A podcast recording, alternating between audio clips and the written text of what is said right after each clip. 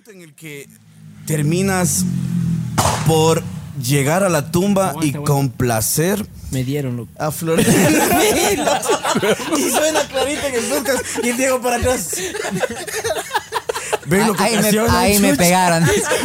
Ahí me dieron uno, el- loco. Ese es del intro.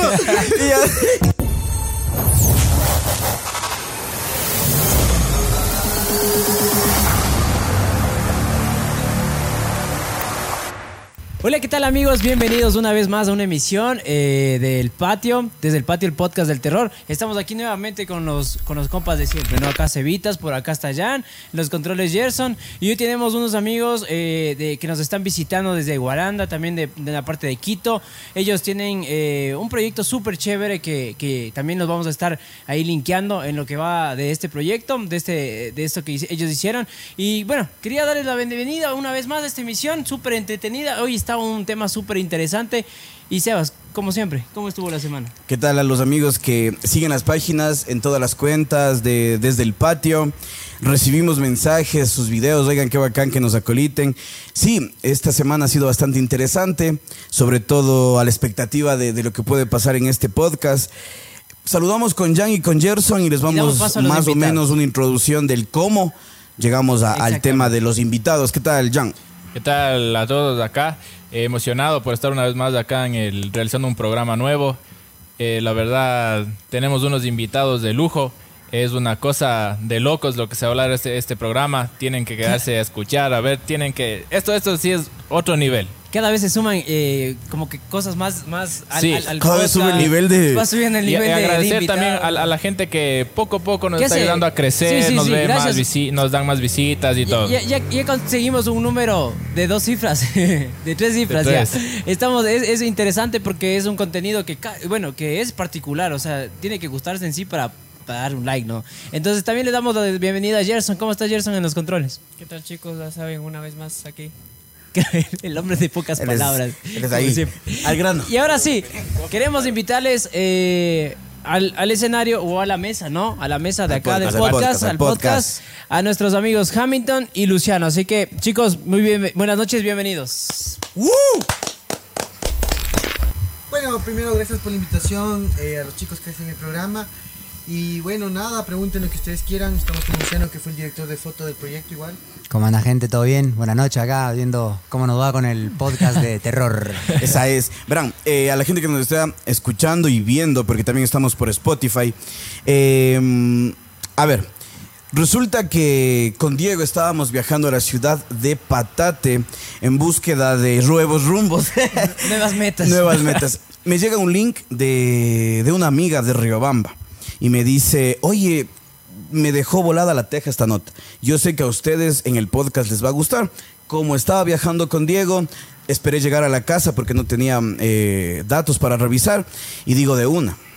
Viene la, la situación y resulta que... mm, Veo es el post de Facebook, primero. Un post de Facebook en el que me corriges y nos vas a contar bien para darles el intro respectivo, pero para la gente que tenga el contexto. En el parafraseado en este post decía que este es un documental que se estaba realizando, no sé si para una tesis o para algo de este tipo, pero me mama cuando veo unas fotos adjuntadas al, al, document- al, al post, fotos en las que son muy explícitas y, dije, no, a ver, aquí pasó algo y ahí tú afirmas en la parte de abajo que esto no es una historia basada en hechos reales, sino es una historia real, de la vida real. Para empezar entonces con la pregunta, este fue la forma en cómo yo me enteré de esta situación y ahora sí de este proyecto, sí. Y bueno, también queremos agradecer a- al coctelito de Guayaba Dulcería La Selecta que nos está colaborando con este delicioso cóctel. Y como siempre, bueno, acá por respeto, eh, ahí eh, Hamilton nos había dicho que no le hacía el, el shot, pero las buenas vibras. Luciano, Sebas, eh, todos aquí, salud primero. Salud, Y gente. La Salud. pregunta, La para ustedes. Muchas gracias ¿Están por la listos, invitación, eh. ¿Están Gracias. listos para abrir la puerta de sus miedos? Siempre. De una, vamos, vamos. Esa es. Esa es la actitud. Uy, hoy le he subido dos. ¿Ves? Sí. Sí. Bueno. Vamos. Ahora sí. Entonces, para iniciar este proyecto, eh, yo quería hacer primero eh, como que unas preguntas así. Eh, Hamilton, tú eres el director de este proyecto. Eh, ¿Cómo nace la idea? ¿Por, por dónde fluye esta, esta situación de, de- de cómo creaste esto, este, ¿Qué- este qué es lo- documental, mejor ¿Qué es dicho? lo que, le- lo, lo que te incentiva a, a empezar desde cero y crear tan, tan magnitud de, de- de documental? Bueno, gracias por la pregunta. Eh, el documental nace por un sentimiento de orfandad, ¿no? O sea, por un sentimiento como de huérfano, pero no de padres, sino de referentes, porque eh, donde yo estoy no hay cine, no hay como referentes cinematográficos, no hay películas de la provincia de Bolívar, pero hay un montón de historias. Entonces, em, justo estábamos en una época en la que nos pedían un tema de tesis. Con el Luciano habíamos dicho investigar la, la historia de Flores Milo Soxo, que era una ¿Ustedes son compañeros, amigos o, o cómo se conocieron? En la facultad. Porque tú eres de, de- la- de Argentina, pero yo estudié acá en la facultad en la UDLA y nos conocimos ahí. Ah. Bueno, nosotros desde el primer año empezamos a hacer boludeces.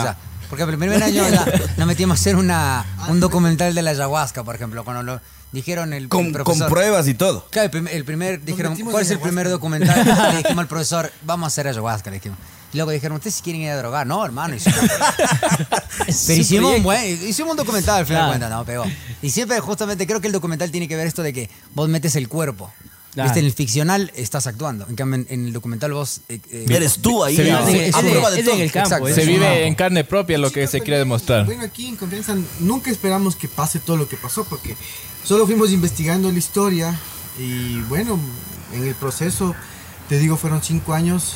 eh, el post que viste, las imágenes todas a las que te refieres fueron reales. eh, sí me apuñalaron después de jugar la. Tengo aquí un tubo torácico que me pusieron. Eh, las cicatrices, ¿no?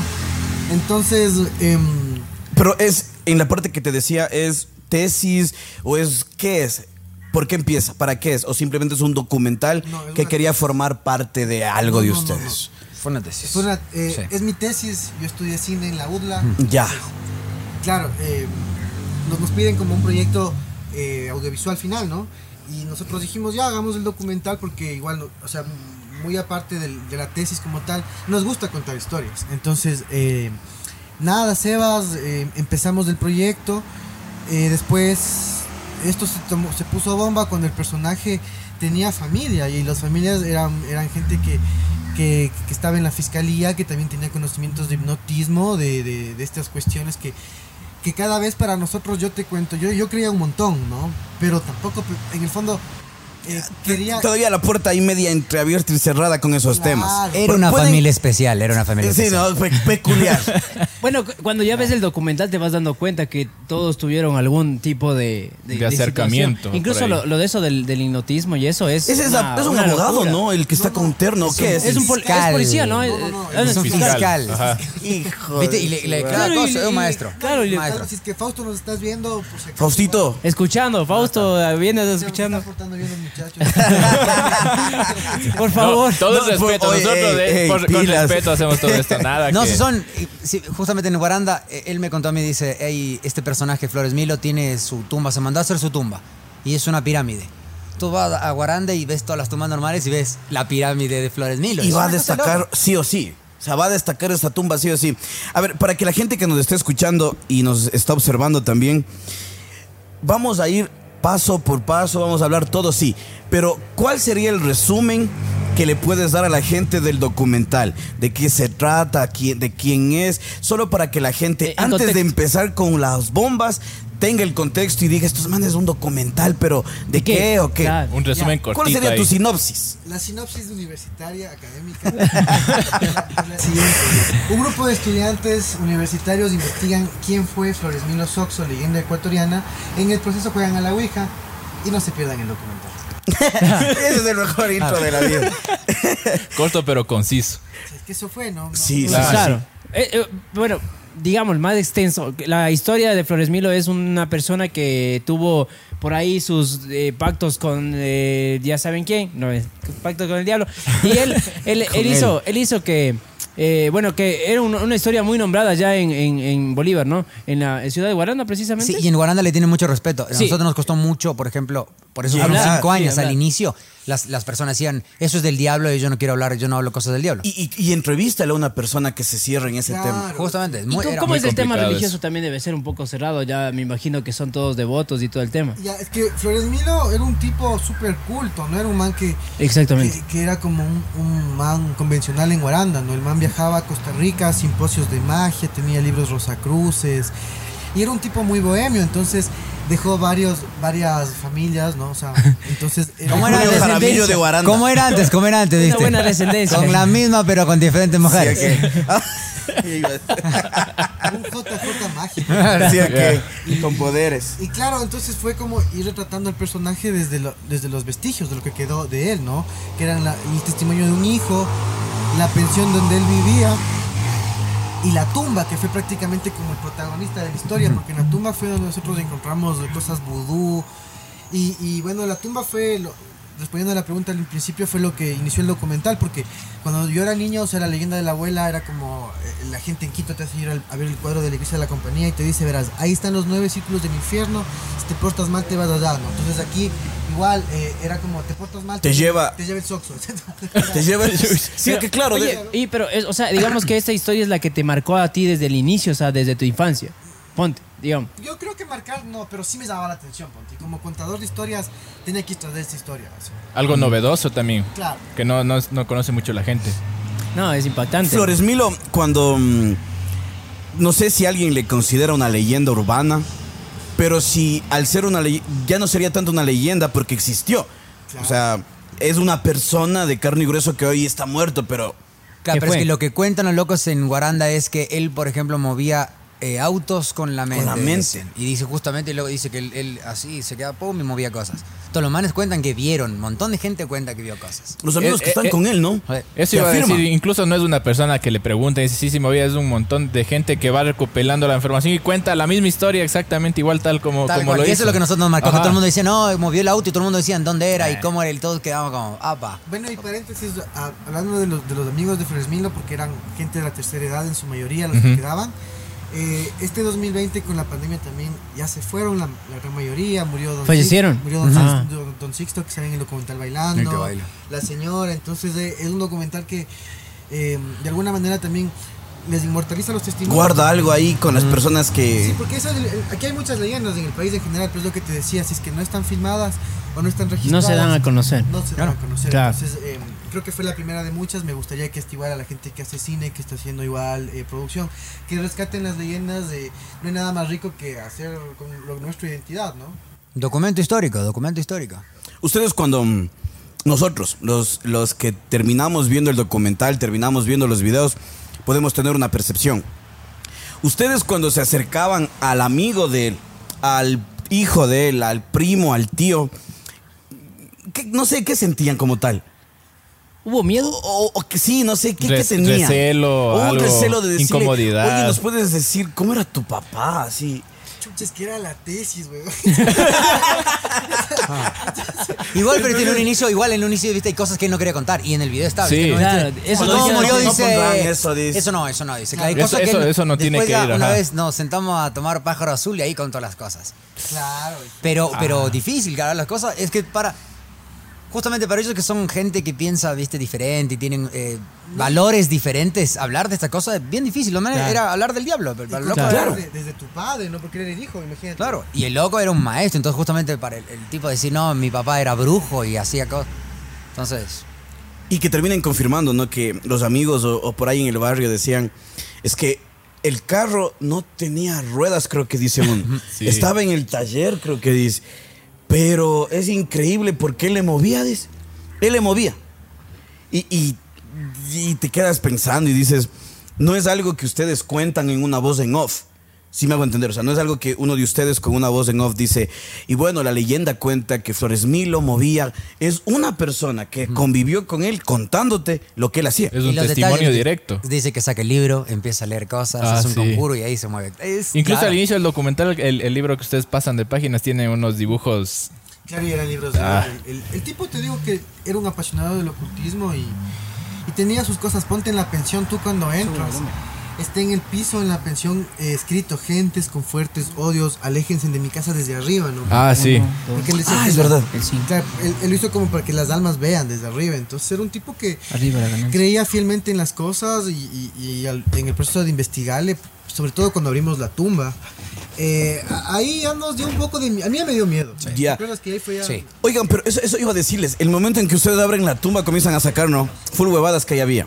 Sí. Eh, amarres. Amarres, o sea, todo lo que es brujería. Sí, ¿no? Todo lo que es brujería. Ah, lo, lo que yo le decía justamente, viste, es el, el trabajo que se toman en hacer. Consigues una foto, una prenda de vestir, que sala, ponen una bolsa, le pican los ojos. Es una locura. La energía que vos le dedicas a eso tiene que hacer algo. El trabajo y el tiempo no, que y es lleva tu todo energía, eso, es tu energía de vida dedicándole La- maldad a otra alma, persona. Exacto, de, de- a desear el mal a De, alguien. de todo eso que vieron, de todo lo que se enteraron, ¿cuál fue la que más les, les impactó a ustedes? Chuta, verás, es que después cuando yo presenté el, el documental en Guaranda, en el Teatro Nilo, eh, el teatro estaba lleno. Entonces un montón de guarandeños vieron el documental y, y- y se conocían los No me las- digas que vieron las fotos. Claro. Ay, ay, ay. ¡Hijo de puta Claro, la madre! Justo, justo eso con mi familia veíamos y digo, ¿qué tal es? Esa- porque eran fotos recientes, porque eran a La color peor y era- todo la nuevo. peor era cuando agradecían.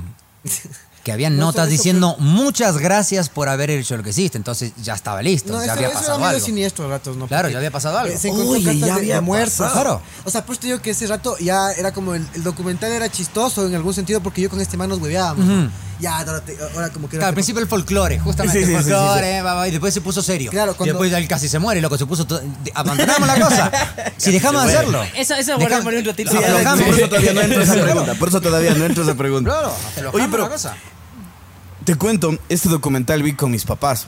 Y una de las reacciones de los manes cuando ustedes sacan las cosas así, comienzan a sacar y a ver, era Con las manos. chucha, no, no, no- no les pasaría algo a Lo los que pasa manes. Es que nosotros no hacemos, estamos filmando. Es del Wilmo, el hijo. Sí. Ah, el que tiene, él- él- que tiene una navaja. Esa navaja y el- un- y y un- su- Es él. y un, y un trinch. y un- Ustedes nunca tocaron nada. Es que lo hace, él lo hacía seguido. Él lo hacía seguido. Abrían cada ya, tanto ya, y sacaban ya. porque es un montón de cosas que le dejaban, entonces sacaban las cosas y volvían Claro, a en, cerrar. en fundas se veía Simón, que sacaba sí. un O sea, montón él, de él cosas. era, él era ya como un ente de maldad mismo que le iban ahí depositaban en la tumba. Todas Claro, una cosa como un Pero portal eh, virtual. ahí, ahí yo creo que es un- justamente lo que nosotros pifiamos. No es un ente de maldad, viste, justamente como... Uno le carga de algo. Él era una persona que le hacía magia y cosas. y Después la gente le está pidiendo cosas. Vos le pides que mate a alguien o... Esa, ese o que te objeto, con- cosa que llegaba, ya No. llegaba con energía. Porque además viste cosas ya. como, por favor que me, que me hagan, que me ayuden en el año escolar. Claro. Claro, súper inocente, o, o matalo al otro Gil. Claro. La, la que, la, que a mí, la que a mí me, me- me impactó es la que una mamá escribe una carta y dice que por favor le ayuda a mi hijo que salga de las drogas, que estudie, que trabaje. Álvaro Sebastián. Sí, es- esa carta estaba, no, me estaba llamó la señora, dice, vea, ya le están haciendo bullying el Álvaro Sebastián. Hijo de no, madre. sí, verás, llamaban, a decir que le sueñan, que ven. Oye, no. Entonces, claro, nosotros, verás, hacer, un, hacer un- una historia de terror tiene, tiene un desafío loco, ¿no? Que tiene que causar terror. Obviamente. Obvio. Ya, entonces, em, un rato con este man, la, la cosa no arrancaba, soy franco. Entonces yo decíamos, a ver, ya, llevémonos de esto al riesgo, metámonos a la tumba, veamos qué hay. Y yo creo que cuando abrimos la tumba, ahí empezó como a destaparse la olla de grillos, porque de ahí después de eso eh, asomó, asomó la mano de las puñaladas, eh, perdón, asomó la, la de la Ouija. Ella primero nos... nos Y le claro, cuando jugamos la Ah, Ouija sí. Aguanta, todo, ¿y- ahí ¿y sí. cómo le conocen? a- o sea, ¿esta man aparece de la nada o era No, parte no. de su club? Le entrevistamos al Tomás Chávez, el que, el que es parte del documental, le entrevistamos y él nos dice que una alumna de él jugaba a la Ouija porque él era profesor de comunicación en la Universidad de Bolívar. Y que esa chica se había conectado con el espíritu del señor Soxo, que le había aparecido el man en la Ouija y que le había dicho que vaya a la tumba donde es una pirámide. Y yo al Tomás, le- porque el Tomás, o sea... Y le había indicado dónde estaba, Tomás ¿no? es La mina no, sabía, la mina no sabía dónde No. quedaba la tumba y dice que la Ouija le había indicado dónde estaba. Tomás Chávez es un amigo nuestro, pero es un man adulto que tiene, Ya. bueno, que ya falleció, el que sale, que fallece en el documental, es un profesor de la, de la Mm. web. Él es, él, es, él es Tomás Chávez, un historiador de Guaranda, que era muy amigo de mi abuelo, entonces el man nos dio el chance de entrevistarle. Y a veces, te digo, era un tipo bromista, pero en esto dijo, no, no, Hamilton, la chica es real, existe, vaya a verle, tiene un local de celulares en el parque. Sí. Ah, ya, ya, ya. Sí, sí, Ya, sí, ya. sí, sí, sí. Y, y- y vamos, y la man existió, la man nos contó. Y nos metió el bicho de que la ouija, la ouija, la ouija. Y la man había jugado eso cuando era más guambra de ley. Claro. O, o ya era Ajá. recurrente que jugaba y jugaba. Creo que cada tanto jugaban, y pero ya. después tuvo, tuvo una pesadilla, Pero- se da cuenta pero que tuvo la- una la- pesadilla la- re heavy y dejó de jugar y cortó. Y no- Ajá. pero no entró a nosotros, no sé. Pero verás, ojo, primero me negó. Eso, eso, Sí. eso en el documental. Eso no está. Hay, hay material en el documental que por eso si algún rato sacamos una reedición, que hay cosas súper heavy, si es que el Dr. Wilmo nos da permiso y la familia, de sacar el documental que no están, quedarían para una segunda parte. Sí. Eh, ponte, eh, ella al principio se negó. Ella dijo, no, yo no, nada que ver. Y yo le digo, pero vengo de parte de Tomás Chávez. Su profesor me contó y la man se pone nerviosas. Dice, no, es que es mi hermana. Y le llama a la hermana y la hermana aparece. Y, a- y ahí nos cuentan que sí, que sí jugaron a la Ouija. Y claro, nosotros éramos con este man como curiosidad, que, curiosidad. ¿Hasta qué rato llegas hasta el fondo del documental? Entonces ya cuando, cuando ya... mm, eh, O sea, ju- si tomaron ayahuasca ya. ya. Yo pensé que iba a ser menos, sinceramente. Yo lo veía por ese lado, ¿viste? Desde que tomaba ayahuasca, pero jugar a la oveja no pasa nada. ¿Qué? No, ese sistema, verás, después del documental de Ayahuasca, paréntesis, se va de farra, brother. Yo ha sido una... Y vos, Que no me pegó Temblando, mucho, hijo de- me fui de joda. vos- ese vos novio. agonizando, ve. agonizando. Oye, pero el, el, el impacto que, que tuvieron con esa nota también, haciendo un paréntesis ahí, heavy.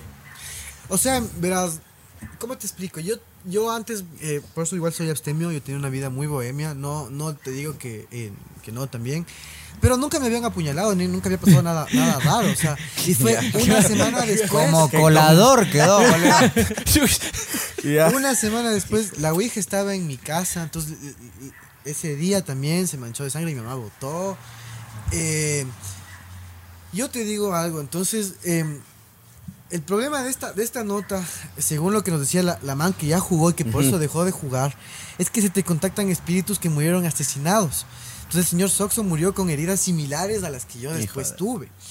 Y yo no creía en nada de estas huevadas. Ojo, yo te digo, eh, cuando empecé la leyenda, nosotros pensamos hacer una historia de terror que nos eh, que, que genera audiencia Sí. y cosas, pero nunca que se vuelva tan personal, ¿no? Y, y creo que ese fue el éxito. Cuando nosotros subimos, eh, este man me dijo, sube, sube la historia. Yo subí allá a YouTube y puse primero un post eh, y tuvo que solo, solo creo que tuvo 8000 vistas. Pusimos la historia de nuestra tesis, la vida, nada. Pusimos las fotos del apuñalado, brother. Tuvo explotó. 298 mil vistas. Explotó, explotó, En explotó. México gente nos describe, nos, entonces Ponían comentarios como, no, vine por el morbo de la foto y me quedé viendo la peli.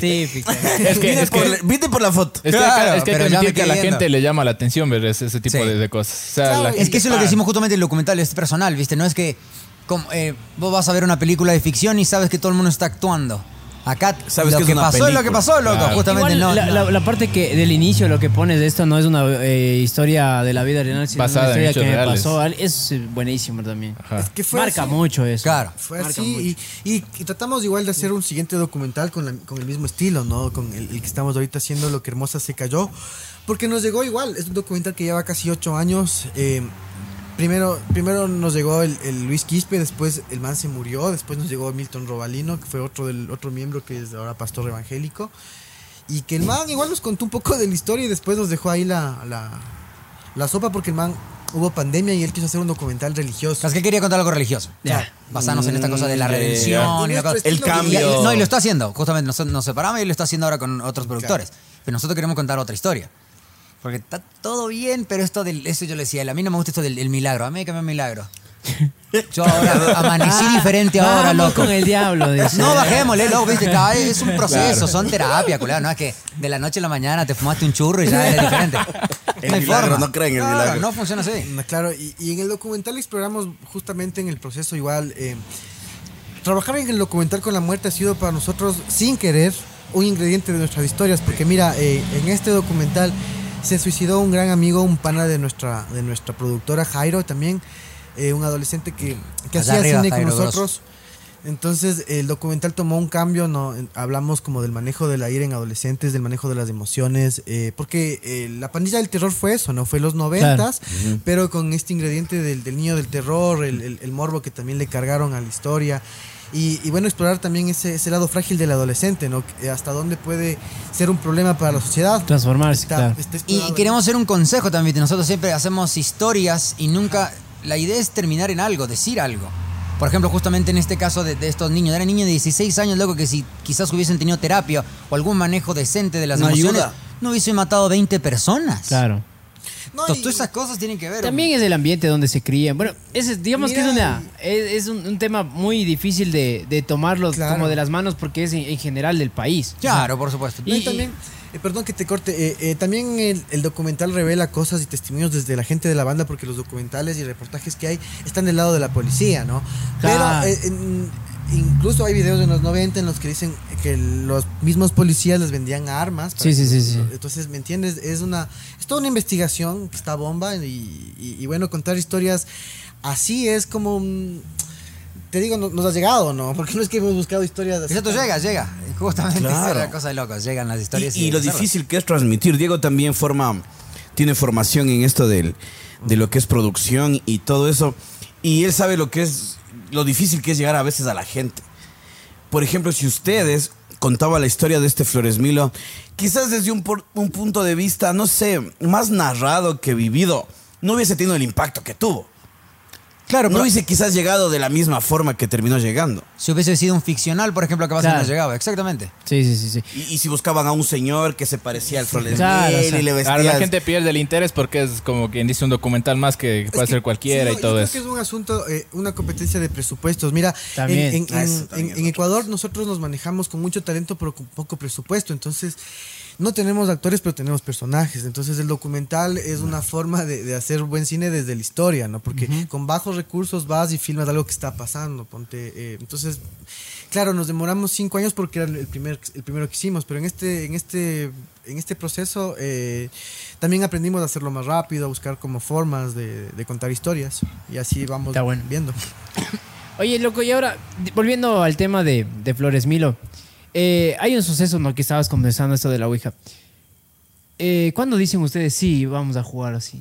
O sea, o por qué nace o esa cuando- idea, o- idea loca de, de, de ¿Cuándo, meterse a cuándo- jugar. cuándo se te ocurre decir esto va a cambiar la historia? ¿O cuándo se te ocurre decir capaz que esto hace un boom, alguna cosa? O sea, ¿cómo fue en ese momento como ¿Fue producción? marquetera la idea? Claro, fue Claro, no, yo creo que es más justamente la curiosidad, ¿viste? En, en el caso del documental es llegar a algo, llegar a información. Ah. Vos quieres enterarte de algo y justamente como venía esta idea de, ah, que la Ouija y que en la Ouija te comunicaste con el mismísimo Pero personaje. digamos, ponte, fue, fue algo como que, oye, juguemos para ver qué pasa. Tal vez no pase nada, tal vez sí pase.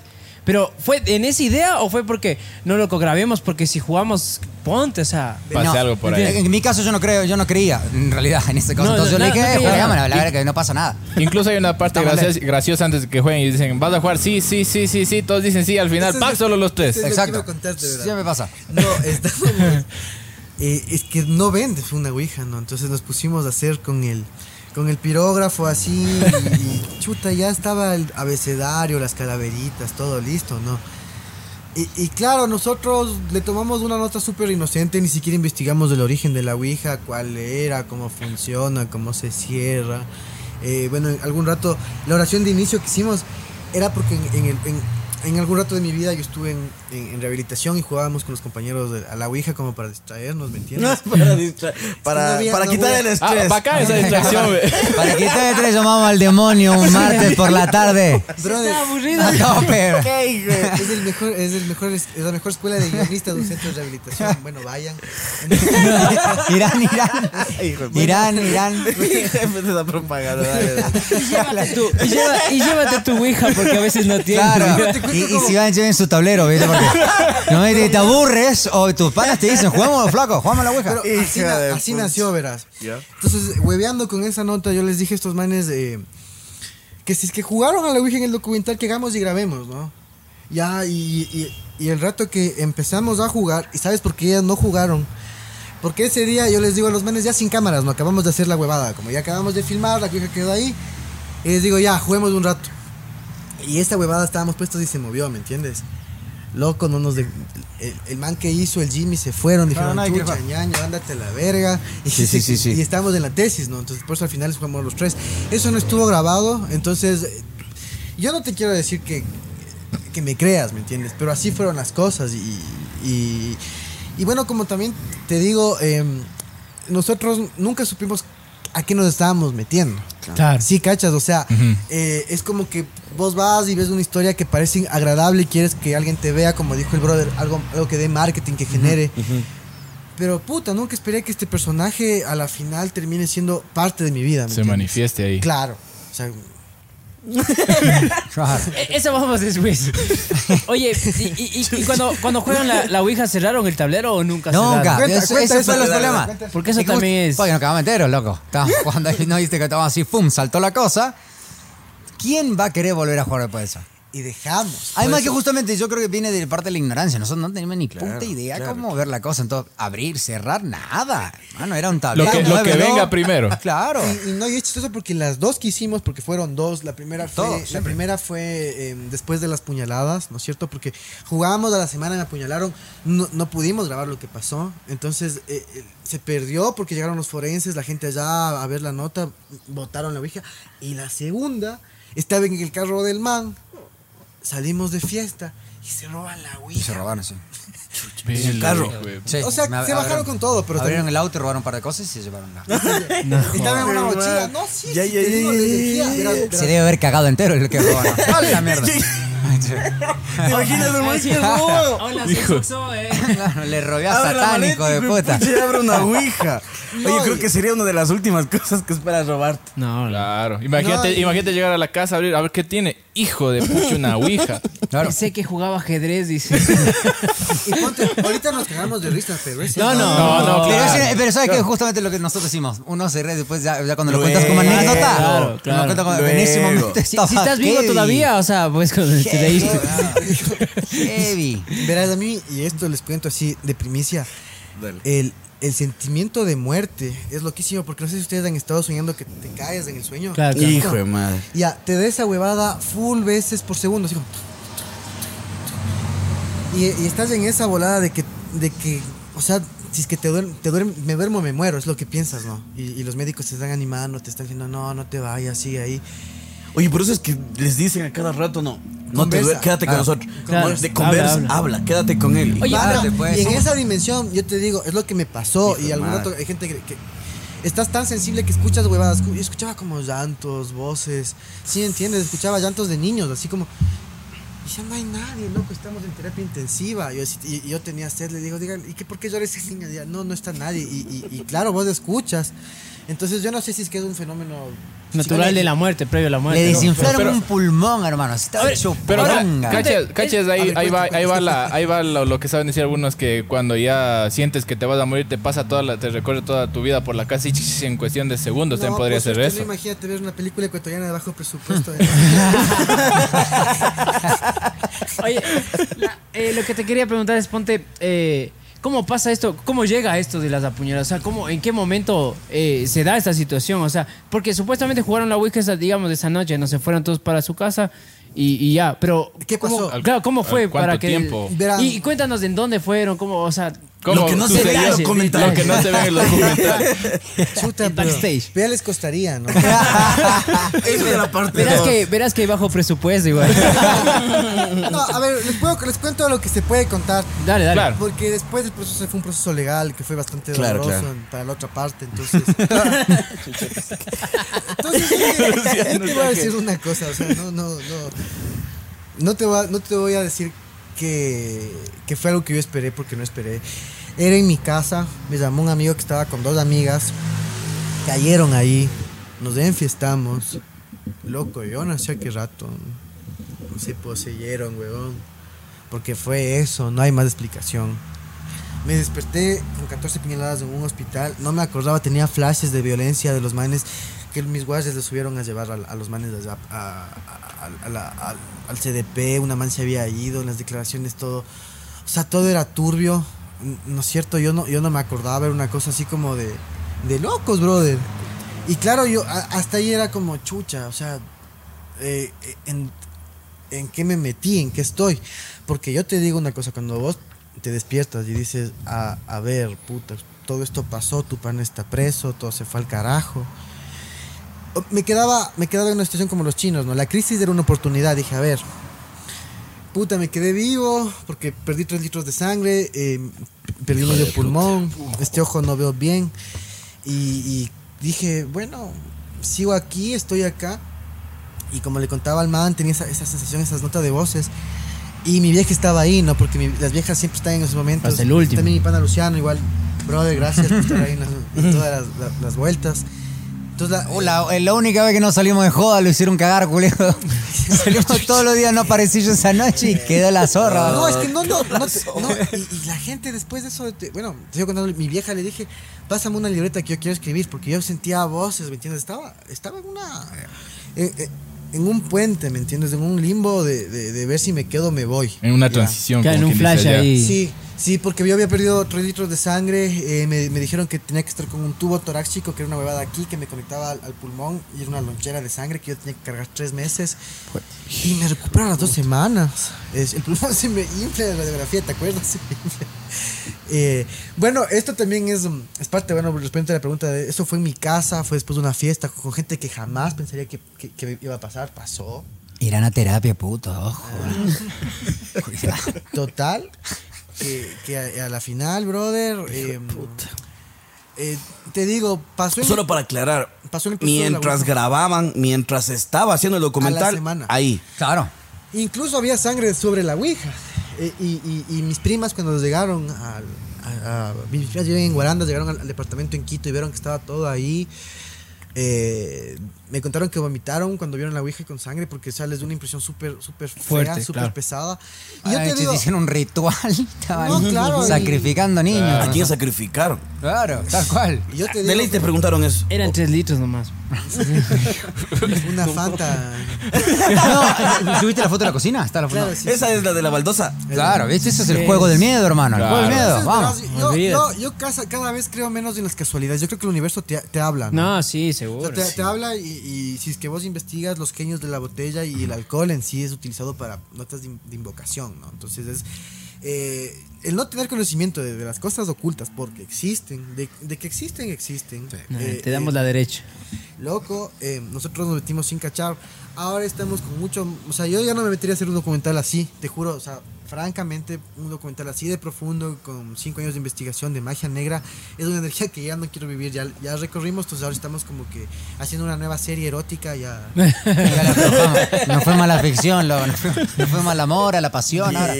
Casa de Márquez. La novela. Esa es la, la que están trabajando y ya está acabándose. Sí. Ya tenemos cuatro, Cuatro capítulos, capítulos. filmados. Genial. Eh, estamos sonorizando. Bacán. Y bueno, el talonero de esta serie es el documental de la Hermosa, que es un proyecto de ocho años atrás, que ha sido como un documental reciclaje, ¿no? Ir acumulando tomas hasta lo que fue, que ya está listo. Chévere. Oye, qué loco. Qué bacán, güey. Es que el proceso este que, que nos cuentas, No, es, Es- es es increíble, que- loco. Es increíble. O sea, Les pasó hasta el trago a los Wambras, ¿va? que así lo que estoy sano. Oye, Es que, o sea, sí, lo, lo sí, que sí, te impacta es que te, que te cuente ya el, el actor, actor, por así decirlo, directo desde la, ya desde lo que vivieron todos ustedes. O sea, y tenerles aquí contándonos así de primicia.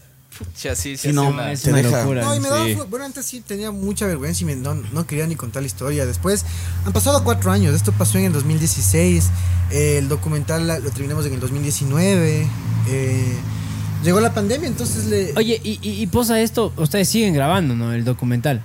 ¿El del Soxo? Sí. Claro, o sea, te recupera, si es que esa es la Ah, palabra, claro. te recuperas y sigamos. Pero ahí cambió bastante la cosa justamente porque ahí le metimos esta... eh, Porque él salió esotericazo esa mierda. ¿Cuál, ¿Cuál fue el giro que, que, que transformó, o sea, tu personalidad? O sea, yo soy Hamilton, tengo otro chip. ¿Cuál fue lo que pasó ahí? Bueno, yo creo que a cualquier persona que está cerca a la, a la muerte, en realidad, eh, eh, valoras la vida, ¿no? O sea, hay, hay un poeta incluso que dice que tienes dos vidas, una cuando eh, naces y la siguiente cuando sabes que no hay otra vida más. Y siempre conversamos esto, quizás se abrió una puerta ahí. ¿Viste? Cuando vos estás en ese límite, estás Sí, sí, ahí, sí. pu, pu, pu, pu, pu, estás jugando en algo. Y algo se ¿Cre- abre. ¿Crees ahora. que después de esto te fuiste más sensible? Sí, ya lloro en las noches.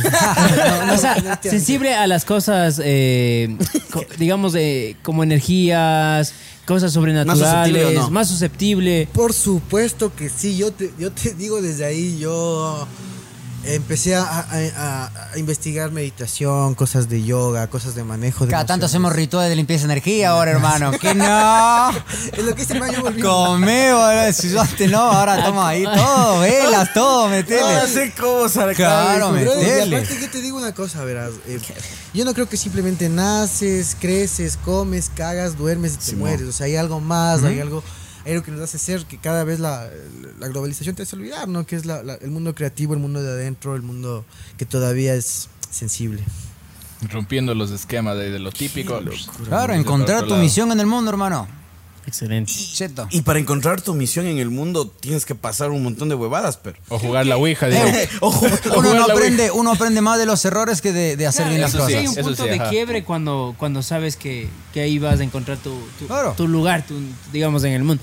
Oye, pero, y ahora, en, en el tema de, de cuando, digamos que esta, esto que te pasa a ti es una, un trans- una transformación también para el documental, ¿no?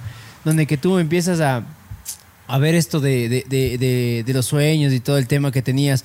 Porque eso es una parte que la verdad es el, es el punto más alto creo que tiene el documental en sí, y donde viene el quiebre al desarrollo y donde está el punto del éxtasis, digamos, de la historia.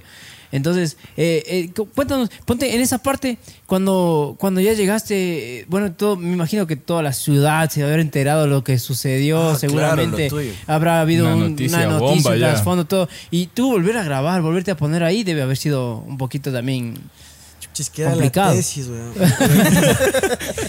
Chuchis que no Como sea, cabrón, Sí, ahorita hagamos una que no se hagan más tesis, por favor. Por eso harán el examen complexivo, mejor eso. Voy a hacer. Qué buena recomendación. Eso vamos a poner de pues. Bueno, respondiendo a la pregunta, yo creo que ese es el reto, ¿no? Cuando se acabe el chiste, cuando se acabe el hueveo, empieza el arte, cuando ya sabes que ese es, o sea, que vas a hacer algo que, que ya te desafía, o sea, que, que, que no solo es como, eh, ya quiero hacerlo porque quiero verme bien o quiero, no sé, sino como, a ver, le pongo alma, qué tanto vale mi producto, qué tanto, qué tanto merece ser sacado. Porque el cineasta es como un perro que no suelta un hueso, loco. o sea, Claro. es ahí hasta que sale. Y, y somos contadores de cuentos, ¿viste? Contadores de historias. Eso es lo que uno hace y justamente lo, lo lindo es que la gente se, se vea reflejada y sienta lo que uno sintió cuando hizo la historia. Claro. Que esa es la cosa. Y, y que les escriban, no, oye, nos cagamos de miedo viendo esa huevada. Ah, eso es buenísimo. No, y te O el otro día que ponían un diálogo de, de una parte del documental. Eso a mí me mueve, loco. Que, por ejemplo, uno pone, uno pone, me encantó el stop motion, pone con, con las Barbies. Las tres Y el señoritas. otro abajo Oye, le ¿eso pone las ustedes? tres señoritas colombianas, le pone. Verás, nosotros- Sí, Master. Claro, El chiste, arriba. es- el chiste Nosotros lo pueden entender después de que vean el que documental. claro, por eso nosotros. Era una, era- era una parte del diálogo, el Sí, loco sí, sí, se sí. acordó una parte del diálogo. Eso, viste, cuando vos vas a una peli y te acuerdas una parte del diálogo, eso es lindazo. No, bueno, y, y aprovechar para mandarles a, lo- a los panas de Careta Toys, hicieron el, el, el- el stop Stop. motion con las Barbies. Eh, el pana que se llama Jimmy Pruna Sí. fue compañero en el Incine y, y claro, le conocí al Flores Miro también porque yo les llevé a Guaranda a la, a la tumba del Soxo. Entonces, eh, el personaje como que también iba seleccionando el equipo, verás. Ya, Increíble. Claro, el man iba la energía señalando. mismo se iba Es que- como que sigue Pero ¿a quién ahí. se le ocurre la, la puta idea de decir, a ver, en vez de contar con actrices, con amigas, con alguien que se pegue ahí un perreo, que baile y, si- y simule esta imagen, esta escena, ¿a quién se le ocurre la idea? No, no, no, ni, o sea, no, no pongamos a persona, hagamos así esta escena. O sea, ¿a quién se le pues, ocurre? ¿O no? Bueno, a mí se me ocurrió el stop motion porque, bueno, siempre... el- ¿Te gustaba? Eh, sí, eh, incluso la nota de los muñecos siempre me, me llama la atención. Igual saludar a mi pana Fito Girolami que nos está acompañando también. Él tiene la aldea mágica, tiene los duendes. sea, aquí está nuestro amigo Fito. Entonces, el, la nota de trabajar con los muñecos, los, los- el, el que te cuenta un muñeco siempre suaviza la historia en algún sentido y, y le da magia, ¿no? Sí, sí, Le sí. da esa- le da y justo ese- esa escena termina siendo un poco más A ver, eh, No. pasa, agradable. Pasa que la, la escena es, dice de un baile y todo el tema. Si vos ponías gente, seguramente se rompía la magia o el misterio que estaban manejando. Además, todos sabemos de qué está hablando. Exactamente, exactamente. Y si ponemos muñequitos es como que ah, está va a bacano poner y las sigue el tres señoritas lo- colombianas y nos íbamos al orto. Claro, claro. Les- le suaviza esa parte, pero Bien, sigue con el bien, mismo bien, rollo bien ahí. puestitas las señoritas. Simón. tal cual, tal cual. Sí, es muy buena No, esa y parte. pleno, Es ¿no? Que quedan bien puestitas y salen las Barbies. Ay, qué puta idea, ¿no? Ponte Don Sixto se falleció el personaje de ahí que en paz descanse y, y, cla- y- y rescatarle al man en eso, ¿me entiendes? Porque era la esencia de Eh, él. claro, y la esencia del Y un man. maestro, ese, ese señor, era un maestro, baila ahí, el hombre, es un genio. Sí. Es un genio. El que baila. Sí. Sí, sí, sí. Oye, y ahora, bueno, te, te vuelvo a molestar. Cuando tienes estos sueños, ¿qué pasó ahí? Chuta, voy ahorita al psicólogo. Antes ya me hacía películas, pero ya no. ya.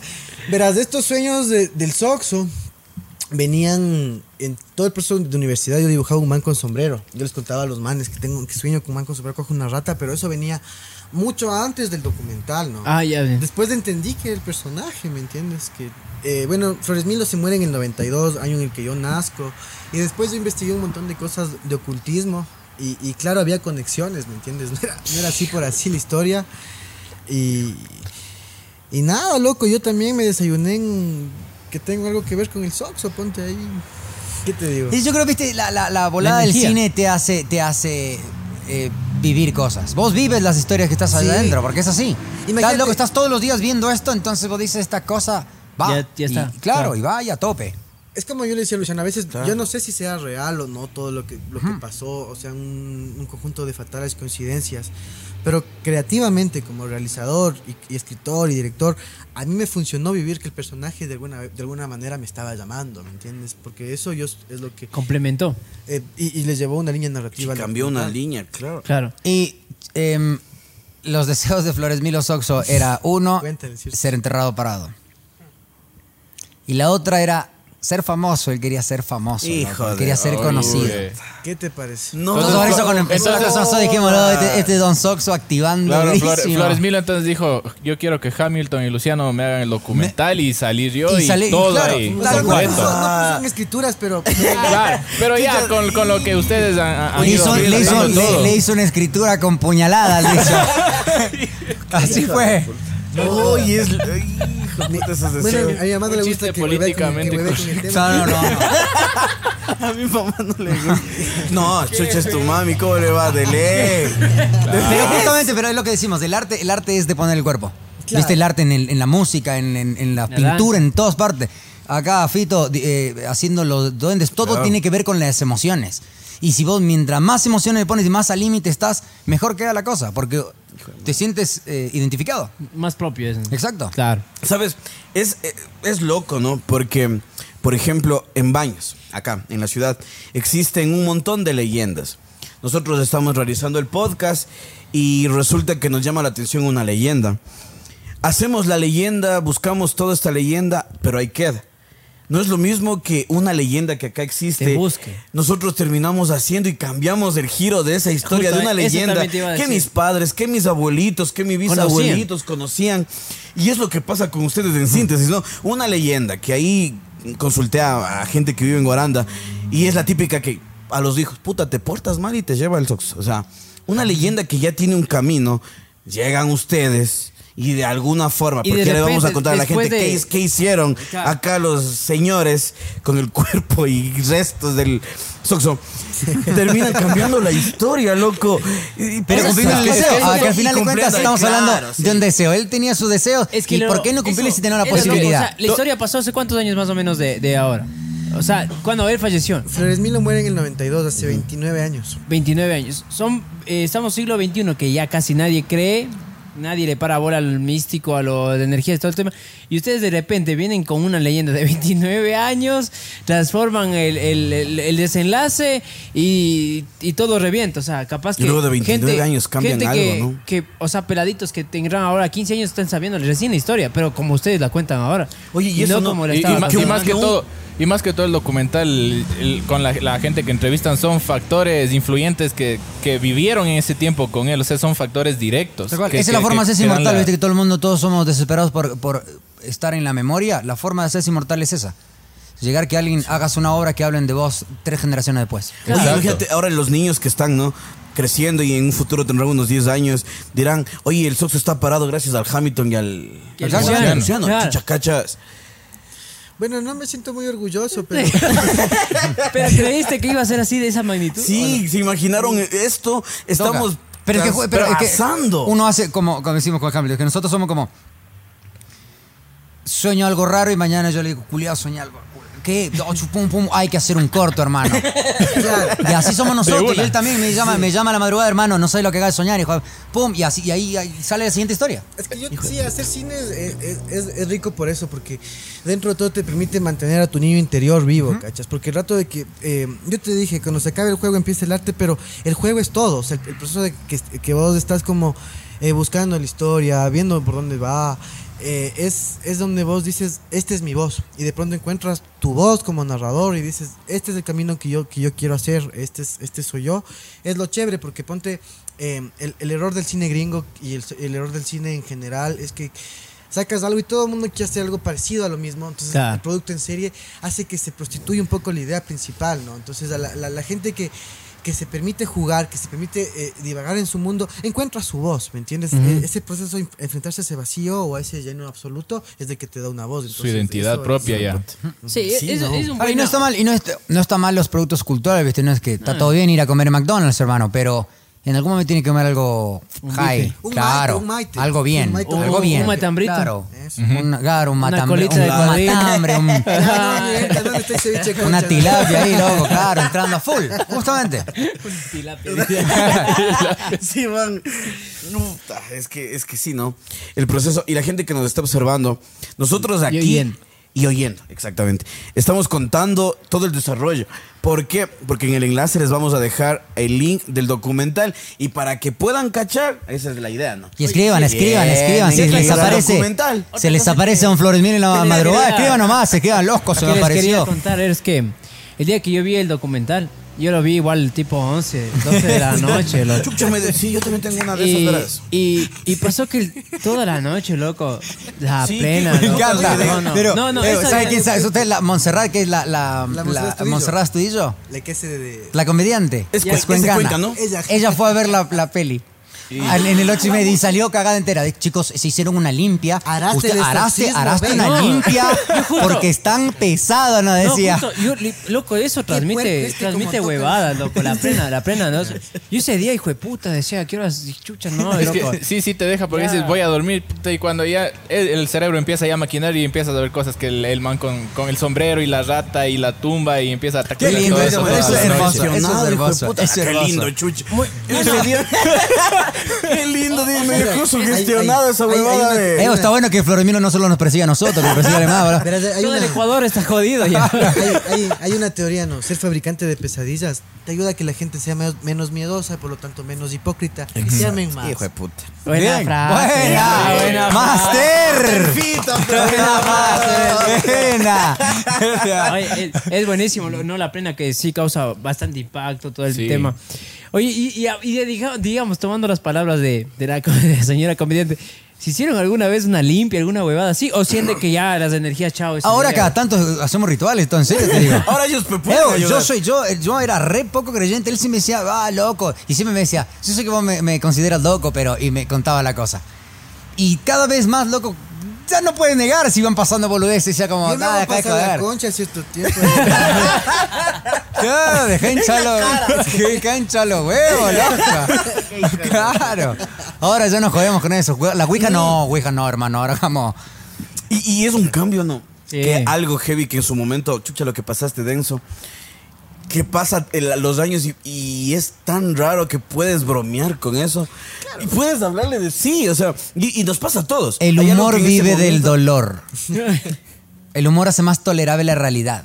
Todos los chistes son de gorreados, asesinados, muertos, Humor violados. negro, netamente, netamente, sí, sí. Yo siempre me pregunto Y, te- y se- y son los que más te cagas de risa. Yo siempre me pregunto cuándo, yo a mí me gusta, yo soy bien pesado cuando el humor. hijo Y, y me, y siempre me pregunto cuándo, cuánto tiempo pasa entre que podemos hacer chiste de una desgracia. ¿Cuánto tiempo pasó entre que el 9-11 fue chistoso? Claro. ¿Viste? Claro, Hijo es jodido, puta, es jodido. porque voy a reír. Es jodido, es jodido, es jodido. Claro. Ah, es Pero verdad. ¿qué hace, loco? Se hace chiste de todo. Pero tú en cuánto tiempo pasó después de lo tuyo que pudiste huevear y pudiste tomarlo a la ligera. Porque me imagino que cuando Igual te yo no decían creo que algo... está- yo no creo que huevea, sí te, sí te causa alguna Que a huevada, las dos sí. semanas eso ya es, es inflate, pues vamos a traer inflate, lo boludo, inflate. No, sí. O sea, hacerse los hits fue difícil. No, a ver, no. mentira. no, mentira, a ver. Eh, brother, chuta. Primero fue como, a ver, familia Soxo, familia mía, este es el proyecto, ¿qué opinan? No nos gusta, hijito, nos expones. Bueno, productor, ¿qué opinas? Sácale, sácale, eso vende. Entonces, claro, fue hacer un equilibrio entre los dos y, Oye, una, y una ¿Te, reedición. te ganaste enemistades? Más, más me gané novias. Y ya, el resto no importa, entonces... Humildemente. Pero después terminan en enemistades. y es la más difícil, porque es la que más sabe. No, mentira. O sea, lo, lo chévere fue que que al final nos divertimos, ¿cachas? Hicimos, contamos una historia de terror, a la gente les gustó y nos entregamos, ¿cachas? Porque eso sí te digo, o sea, puede ser bajo presupuesto, puede que hayamos sido novatos, pero le metimos cinco años de dedicación entera. ¿no? Y eso es lo que no tiene casi comparación, ¿no? pero lo que la gente no sabe. El documental dura exactamente una hora. Dos, Dos minutos. minutos. Una hora. Ya. Y la gente no sabe que se demoraron para que en su pantallita. Y eso a veces, no sé si a ustedes les cabrea, pero a veces nos pasa. Nos demoramos armando, nos demoramos, nos reunimos, editamos, sacamos. Y la gente te pone chiche, esos 10 minutos. Hijo de puta. Claro, no como a, no- a nosotros te dicen, loco, a ver, un videito de 10 minutos. Y lo, loco creen que uno se demora 10 minutos en hacer el video de 10 Claro. minutos. Verás, yo, Uno se demora un año prácticamente en hacer, depende de lo que estás haciendo, loco. Y hoy te digo, verás, estaba otra vez viendo una película del- de Anthony Hopkins cuando era jovencito, con un ventríloco. Y mal no le salía bien, ¿te acuerdas? El- el- el- no le salía bien con el muñeco y, se trababa a ratos y le dice el, el- el- el maestro, loco, pero es que la gente no te va a entender de trabajo, vende mejor. Y claro, el muñeco luego le hace que sea más sádico, ¿me entiendes? El muñeco empieza a entretener. Entonces yo creo que, ve, a mí para que me paren bola tuve que subir una foto apuñalado, brother. O sea, Claro. es- Oh, eh, ya, sí, sí. sí. utilizar como un poco el, El morbo, ¿no? El morbo a tu favor, porque es eso. Además Porque que eso ju- vende. si- nosotros siempre hablamos con él, justamente, viste, en la facultad te enseñan a hacer todo. Todo el tiempo, ah, te enseñan a, a trabajar, te enseñan a hacer trabajos, pero nadie te enseña a venderlos. Que es lo más papa. Es Claro. lo más complicado. Y todo, en su caso, viste, to- todos estamos haciendo lo mismo, viste. Nosotros no- nos, nos tiramos a hacer una cosa que es medio jodida en Latinoamérica.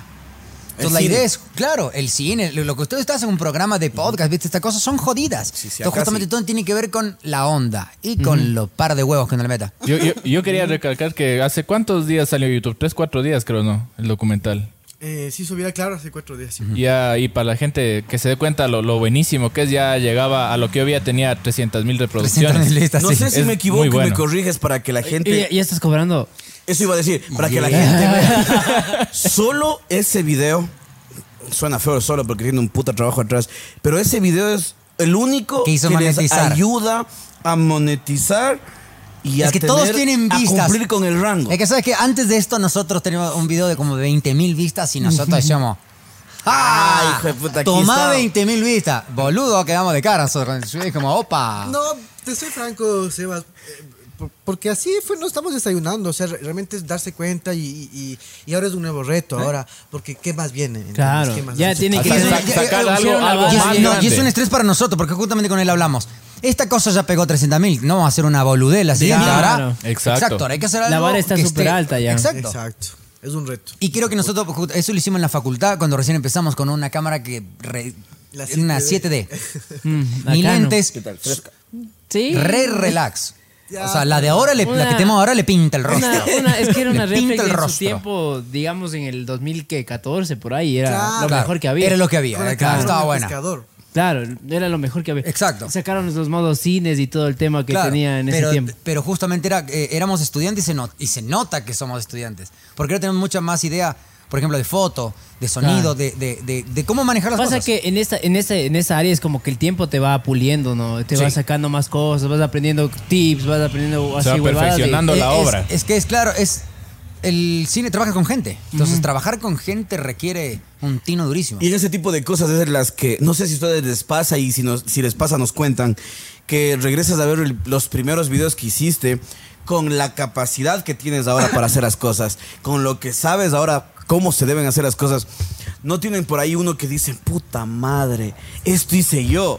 Sí. O sea, esto hice yo. Creo- yo creo que todo cineasta debe tener eso. Debe, debe haber, ¿no? claro. Es que vos es, es como jugar al fútbol, ¿viste? Hace un año dice, oye, que muerto era, boludo. No, y yo- yo y le cuando hice- entrenas pasa eso, vas, vas, vas mejorando bastante. Además que no solo mejorando, sino vas aprendiendo de, de- de las herramientas. Claro. Ese es- a mí me pasó algo más feo. Le hice una- un video a- romántico a una ex que se casó con un man más feo. Ey, hijo de- No, mentira, se, perdió la fama ahorita ya. Pero a ver, hijo de puta. Perdóname, perdóname. Vos sabes que los comediantes hacemos. ¿Cómo, cómo? Vos sabés quién sos, hija. Ah, ¿Cómo era? Del dolor sale la comedia, ¿cómo era? Oye, Ya, Si, chucha, que- no, si no, querías no, no, fama, eso. olvídate ahorita ya. A ver, le haces un video, puta madre. Chuches que, a ver. Y respondiendo a la pregunta del Sebastián. Ah. Sí, está bien, está Este bien. video me pues. arrepiento del alma. Es ese. Ese se arrepienta. Pero ese es el video El como, de- como presentación de la- PowerPoint, la- la- así las unido a fotos de- las fotos. Las fotos de Camila, eh, las fotos de y la canción de Camila. De ver. fondo. No pude sacar el porno por obvias razones. pero sí era de- de- del fondo del alma también esa. Y, y resultó mal.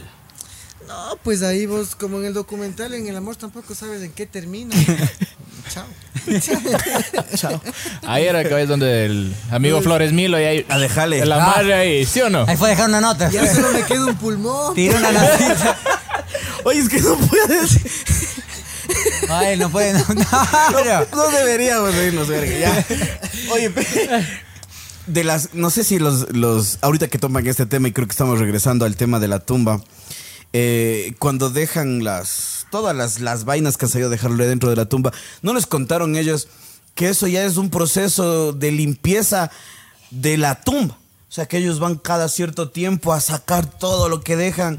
Claro. Ya como algo, no Rut- sé, como algo algo, cotidiano, ¿no? O sea, sí, oye, chucha, ¿qué día es Que hoy? Mañana es sábado, simple- nos toca ir a limpiar la tumba. Claro, del para un simple mortal tal vez estaba los pelos de punta. ¿no? Pero la energía que había adentro era horrible. No, o sea, no, vos era- sentías, sentías sí. súper duro. Y a raíz de eso taparon la tumba.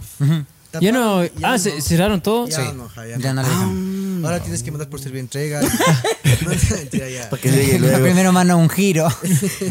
Al No, delivery. pero eso, es mandale que allá. además eh, se metían y estaba rota la tumba y todo. O sea, era un. Habían Oye, pero ¿y vandalizado ahora montón. sigue siendo igual la, la tumba así hecho pirámide o, Regular. o- Sí, sí, sí. Eso también era una petición de él. Él sí hizo en vida, pero el albañil hizo mal. Él la mandó. Ajá. O sea, este A man ver. que dice que yo le construí todo eso, o sea, el man la cagó. Claro, el man la cagó. Sí, pero, pero eh, justo, lo que pasa es que nosotros no, le hicimos la entrevista a él. Claro, y, yo vi, yo vi. eh, Y en el, en el, El man dice que él me en el así, estreno de la peli fue él. No. Fueron la pareja. Cuenta, cuenta eso. Y se pusieron a hablar ahí, no, que no sé qué cosa. Y justamente a nosotros nos había dicho la familia que le habían pifiado las medidas. Y, y- y ellos no querían aceptar. Claro. Ellos nunca aceptaron Claro. que le pifiaron las medidas, sino que él lo había hecho así. No es que también imagínate para alguien que venga un viejito medio extravagante como Don Flores Milo y te diga, hágame una pirámide. No, hágame una tumba en la cual yo entre tumba. parado. O sea, ¿cómo? Esa era la, la- la consigna. Ni idea. Calculo, pero ya que mide unos 60 es un huevo, hermano. Ya. Es algo como Claro. Exacto, ti- exactamente. Tiene que ser como esto. Claro, es una claro. pirámide. Ya, o sea, para estar tranquilo. Tal Que cual. tengas espacio y todo. Jodido, loco. Sí, de alguna manera, como dice Luciano, también fue la búsqueda de ser inmortal en algún sentido Flores Milo, ¿no? Porque él elige el día en que se muere. Entonces, eh, mm, no lo podemos decir porque todavía no hay autorización directa, pero se insinúa y en la investigación ah, un posible... tuki. Un máster. El hombre, un posible máster. No. Hijo de puta. Don Qué Floremelo, papá. Bueno, eso nos cuentas detrás de cámara. Yo me quiero quedar Sí, sí, sí. con eso. Vamos a ir conversando atrás. Oye, qué. Nos van a invitar a una pizza. Qué, qué locura. No, Pucha, es que es sí. máquina. Es que mientras, mientras más vamos preguntando, nos, No van, sé. nos van contando más cosas que, que- por ahí, ¿no? exacto que no hay. Los tiene cagadas. Ya mismo empieza a ver a Don Flores Milo con eso. No, está, está, está Oye, muy interesante. Sí. Alguien más de, la producción. ¿Cuántos participaron ya en general? Así, totalmente sus panas. No sé cuántos Así Eso fueron. fueron, dices- entre idas y vueltas fueron muchos. Pero nosotros dos siempre íbamos. Em, Daniela, que por ahí si estás viendo, Dani. Una amiga también ahí, amiga. Algo pasó con Daniela porque ya se rieron. No, es que ella, es Sí, que sí, ella, ella, ella, ella es ¿No era uno de los ángeles? No, no, no, la chica que se enoja. Ah, la, sí. la que jugando la Ouija. la que se está-. Ajá, eh, la que se jugó a la Ouija con nosotros. Exacto, ella. Ella jugó a la Ouija con nosotros. Con Ella, los ella- ella tenía miedo en serio, ella es religiosa y toda la cosa. Entonces ella le afectó bastante la cosa. Se enojó, se enojó un tiempo largo con nosotros. Pero Hamilton sube, sube al carro, está lejos, se pone la capucha y por ahí le hace un, un Eso- gesto. es claro. Claro, claro, claro. real. Sí, no, está. Sí. se es que después de eso, loco, ella sí se quedó asustada, ¿viste? Ella decía que le iba a pasar algo a la familia. Oye, ella no jugó, sí jugó. No, Sí. Ella, ella es la, la que se queda así viendo La que y- llora, y, ella- y sa- y sale ¡pam! volando el- Ajá. el, señalador del, del tablero. Claro. Ella es la que se pone a Se llorar. peleó ahí. mucho tiempo con nosotros porque justamente decía, no, que iba a pasar algo a la familia y todo, y, y se enojó mucho tiempo. Claro, es que Y verás, con razón. Yo, yo era, el, yo era, yo era el, el loco, ¿me entiendes? Ya. Este Ya. man era el escéptico. Y la man era la religiosa, pues. Mira, la amiga de ustedes, ¿qué? Sí, se ve Claro, grupo- sí. el grupo completo. estar- No, El no, grupo claro, completo, claro. completo. Te tocó estar ahí. No, No sé, eso no pasa nada. Perfectamente equilibrado A ese, lo ese que me grupo refiero ahí. que el que me iba a ser pito era el religioso, obvio. No, mentira. Oye, cuando Y de ley ya no te llevas con la No, sí, no, en todo este proceso, acá lamentablemente le pasa lo que ya, ya nos contó. A ti, ¿qué- ¿te pasó algo heavy ya en la casa? En la, no sé, algo que digas, chucha, desde que jugamos, sí, sí pasó esta nota. ¿Cuatro Algo, algo, algo. Yo vengo como a full, boludo. no, pero por ejemplo, en la casa de él, loco. Te juro que en la casa de este culiado suena todo. No, man. Hermano, vos te. Yo, ¿Hasta ahorita? Claro, si, por ejemplo, nos juntamos a editar nosotros y entonces nos agarramos una semana a editar. Loco, yo en la habitación de al lado y te juro que yo una vez pensé que este pelotudo me estaba hueveando. pues estaba así en la puerta. Sí, ah, la concha de tu madre, salgo, pum, no había nadie. ¡Apa! Y, y una amiga que no está iba a venir, ¿no? Ya mismo digo, si, si más luego topamos lo que hay mañana, la man estaba en mi casa, nosotros salimos a- en la bici a hacer las compras y se puso el, la parte de la película en la Ouija. Se le prende la tele, se le prende la tele en YouTube y se le prende la parte No. que nosotros estamos diciendo que se cierren las puertas del cielo, ¿viste? Esa que estaban conjurando. Ahí. Loco, No, loco, eh, man hay cositas, hay cositas. Sí, pero yo te digo, más miedo me dan los vivos, los políticos. Lejos. No, los políticos. Los mineros, todo ese hijo de puta. Uh, claro, sí, Jan. ¿Qué tal hasta ahorita? ¿Cómo vas sintiendo esta... Es que imagínate, una cosa es ver el documental y otra cosa es que te cuenten los. Hay que jugar los la Ouija, hermano. Ah, los, los que Sí. crearon toda esa, esa Ya- ya magia, el esa, tablero, dice. esa Ya, No, ahora ya lo conocimos. Ahora, ahora Flores. Milo lo va a visitar personalmente uno por uno. Ahora hay una aplicación en el, en el celu. Ya, tranqui, dices. Ya con el Fito estamos haciendo la historia del duende en baños, ya, ya van. Eh, está Oh, bueno. y sería bacán. Ya Está sabe, bueno, está Fito, bueno. aquí el podcast para que le cuente a la Para gente... que venga a dar los primi- las las primicias. primicias, las primicias. Y si necesitan ayuda, llamarán. Hay que activar loco acá. Ustedes si tienen leyendas, habría que hacerlo. Esto es re bonito. esto de Sí, sacar Baños tiene un y grabar Baños leyendas. Es tiene un súper bonito. montón. Ya, Latinoamérica sí, es lleno de, de esoterismo. ¿Viste? Yo he escuchado muchas, muchas historias que dicen, acá hablan mucho de duendes. Sin apuñaladas. Claro, por favor, Yo soy un esta vez no apuñalemos. Oye, tu madre ley debe putarse cuando ve el podcast. No, un saludo también para tu vieja. Mi saludo para tu mi mamá es de cana, entonces la man es contraria a mí, ¿ves cómo? Sí, se enculaba, se enculaba. Opa. bestia. Carajo, ¿por qué dices esas cosas? No, mamá, te quiero, o sea. Por la tesis. Soy un, Mamá, perdóname por ser como soy. ¿verdad? soy un hombre divertido.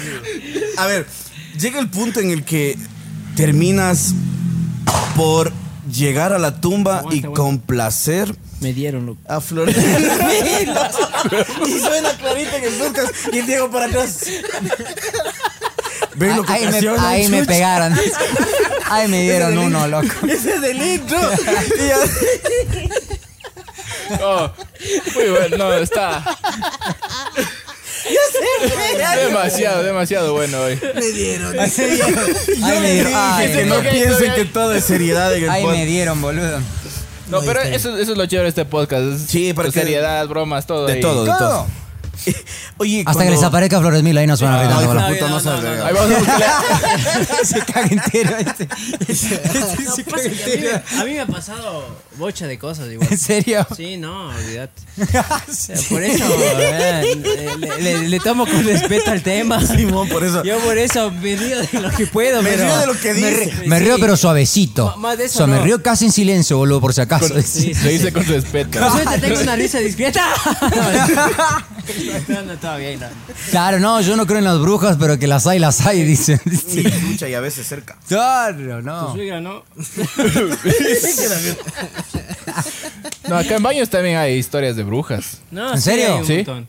Ve, por eso, historias, le- loco. justamente la gente, loco, hay que hacer recopilación, justamente. La gente ahí por allá afuera, loco, cuenten historias.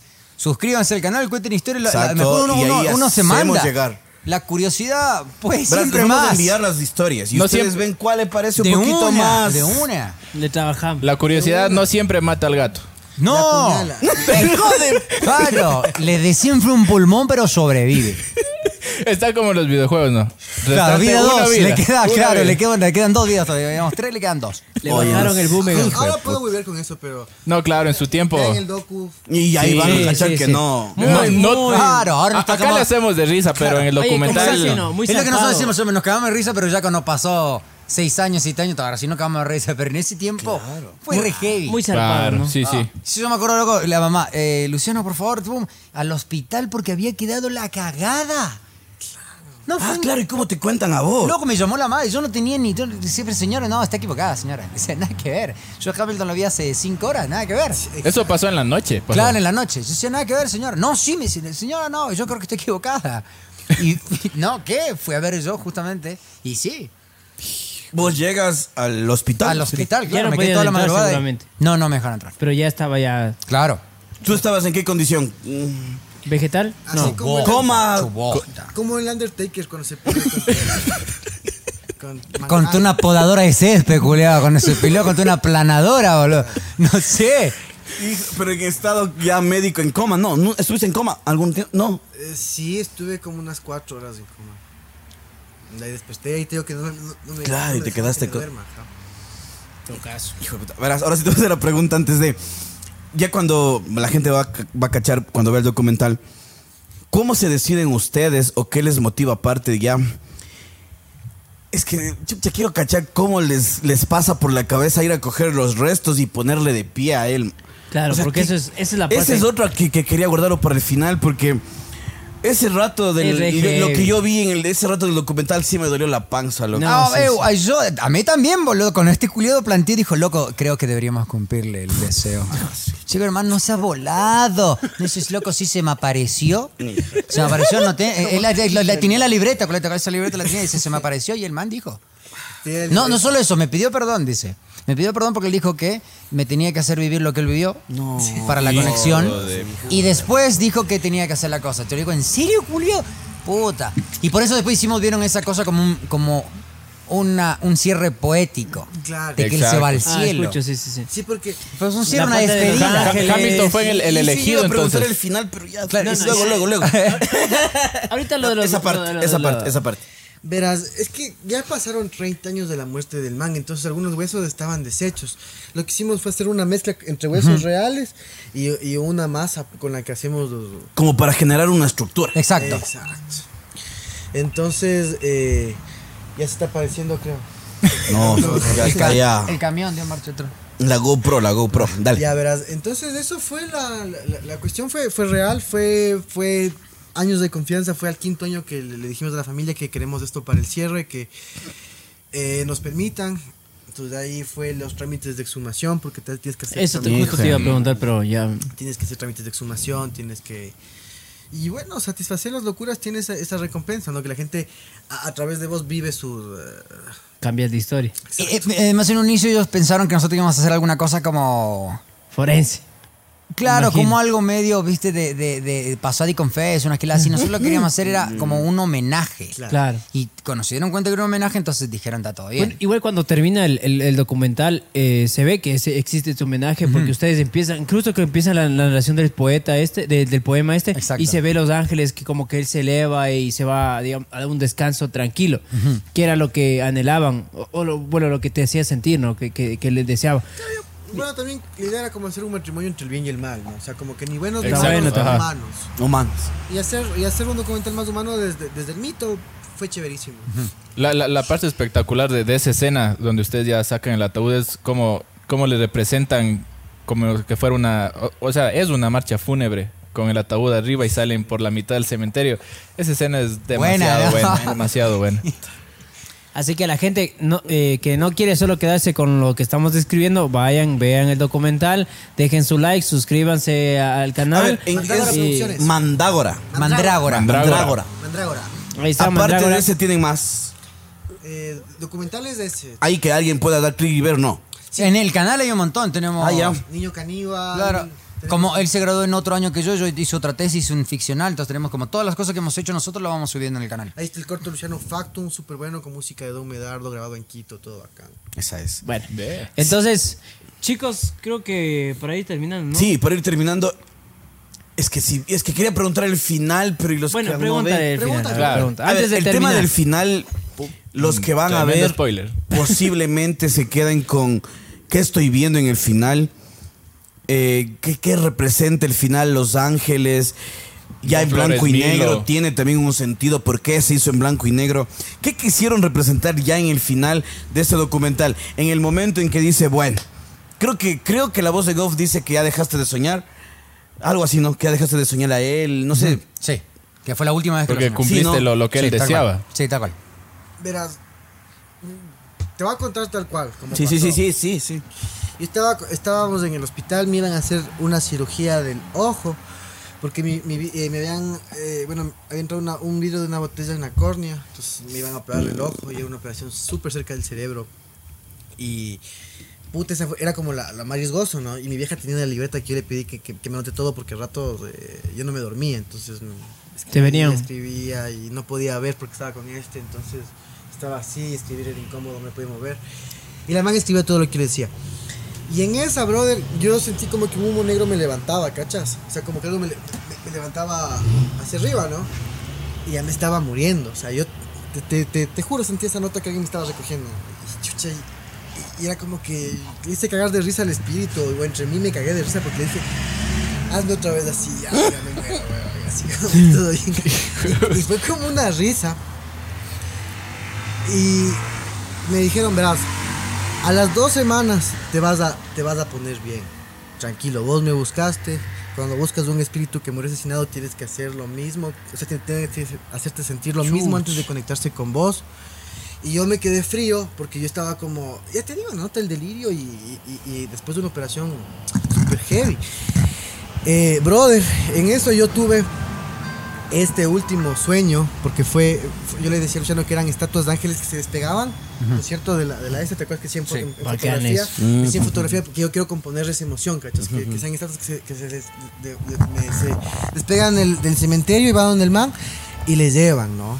Entonces, en, en el proceso de, de, de, de llevar a la realidad, de decirle, loco, a ver, así se me despidió el man, esto pasó, hagamos, ¿no? Entonces, eh, con este man en fotografía le cambiamos con los drones, con las cámaras y dimos como, de alguna manera, el, el último sueño que tuve con el personaje de Soxo, ¿no? O sea, ahí.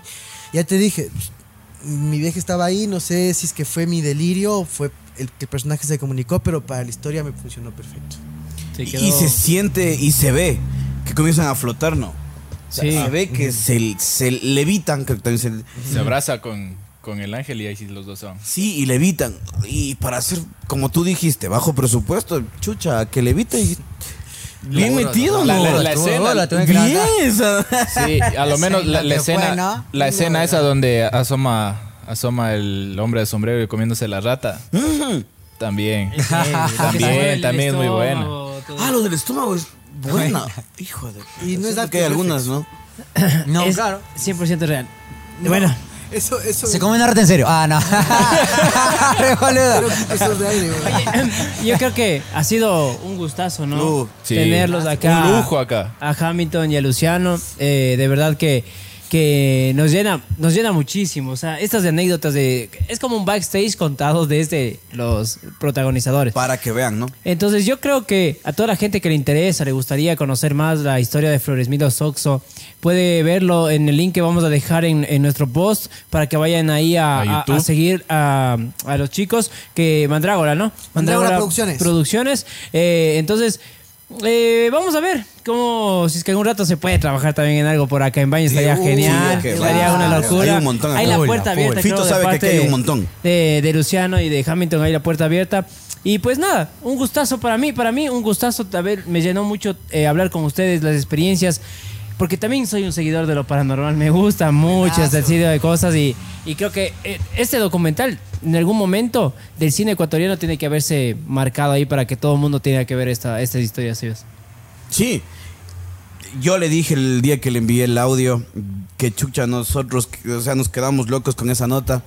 Y primero agradecerles la predisposición. El tiempo también. El tiempo de una. Yo no sabía cuánto tiempo nos va a costar eh, conseguir a los manes. Dije, puta, va a ser cagado. El momento que les escribí, el momento que le mandé el audio, presentes De una. de una, así, no, qué bacán. Y llegar acá, conversar, a conversar, reírnos y a veces hasta de más. Muchísimas gracias a la gente desde el patio podcast y ahí va a estar el link para que va a estar linkeado el documental y ustedes cuando vean el documental van, Van a entender entender un muchas montón de cosas. De, de, las de que estamos todo lo que hablamos acá. Por acá, Jan. Eh, una, una experiencia increíble haber compartido con estos dos genios, porque son Sí, genios máquinas, todo lo que hicieron. Eh, también es buenísimo llenarse de, de conocimiento, experiencias de, de sucesos que ocurren en otros lados, que es aquí mismo en Ecuador, que uno no se tiene ni, ni por idea ni por la cabeza. Y nada, eh, emocionado también, la verdad, de decir conociendo este tipo de, de historias, de leyendas y unas excelentes personas también. Sí, bacano. Muy bueno. Gerson, por allá en los controles, que no participaste hoy mucho. Súper bueno, loco. El conversatorio demasiado excelente. Se quedó Sí, pensando Gers. Muchas cosas, no, más que todo me quedé escuchando a estos dos par genios. Muy bueno, loco. Buenísimo. Chévere. Entonces, para Ahora sí despedirnos, ustedes. Hamilton, Luciano, ¿alguna cosita La para quien nos ve, ustedes. quien nos escucha? Bueno, primero agradecerles a la gente que hace podcast desde el patio, qué bacán, qué don de gente. Y nada, que, que estén pilas, que vamos a seguir haciendo producción paranormal y que la mandrágora se viene con todo. Mi gente, muchas gracias por la invitación, locos, son unos grosos. Esa A tope, es. hay que volver, hay que hacer, Sí, hay que hacer sí, cosas. sí, sí, sí, Va sí. porque Y va. usted, gente, uno se pierda Mandrágora Producciones, sigan los chicos que estamos a tope, eh. Y la aldea mágica también, pilas. Activen. Fito. Sí, sí, Fito, ahí Esa es, gracias. Se Paso aguantó la el aldea podcast, mágica, se loco. Bueno, y sin nada a secas. Nos. Estamos, yendo, nos veremos en una próxima edición. No se pierdan más del podcast, de los TikToks, de todo lo que estamos haciendo. Red, un abrazo para todos y un gusto tenerlo aquí. Adiós. Chao, chao.